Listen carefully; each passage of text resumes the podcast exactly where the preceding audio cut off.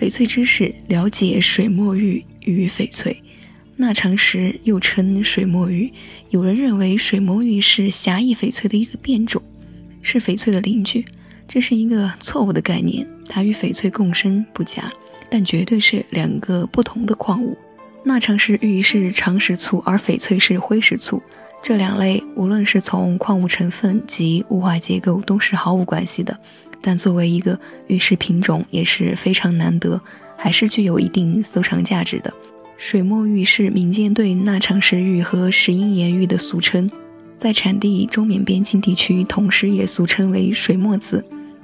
中缅云南边境腾冲、瑞丽当地人把水墨称之为墨子，因为水墨玉有晶莹剔透的属性。冠以此名。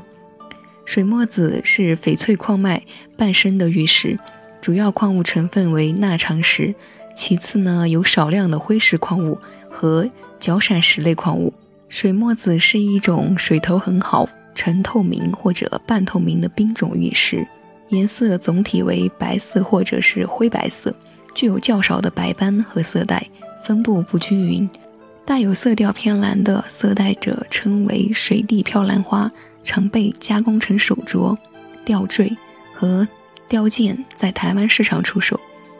水墨子比重二点六到二点八，硬度五点五到六，玻璃光泽，粒状多晶体结构。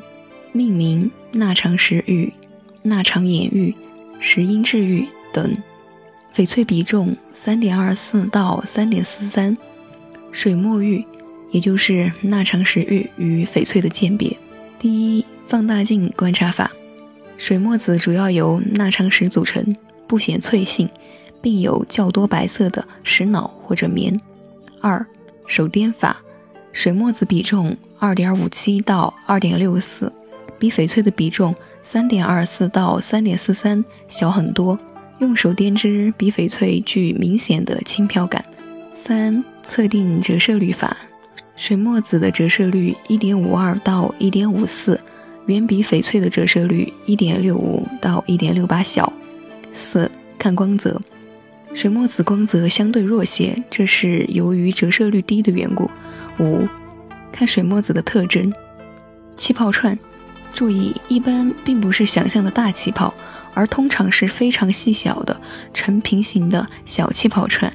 粗看像结晶纹，放大镜下会发现是小气泡串，但小气泡串可能会被杂质填充成细小的小飘花。第六，透光看晶粒，透光可以看到水墨的晶粒，其大小较均一，直径一到二毫米，形状与翡翠是不同的。好了，今天的翡翠知识到这里就跟大家说完了，大家有没有了解水墨与翡翠的区别呢？但凡是您有任何不清楚的地方，就请关注我们的公众号了解。我们的公众号为“藏玉阁翡翠”，藏为多音字，也念藏，西藏的藏；玉为玉器的玉，阁就是阁楼的阁。感谢大家的收听，我是美一，再会。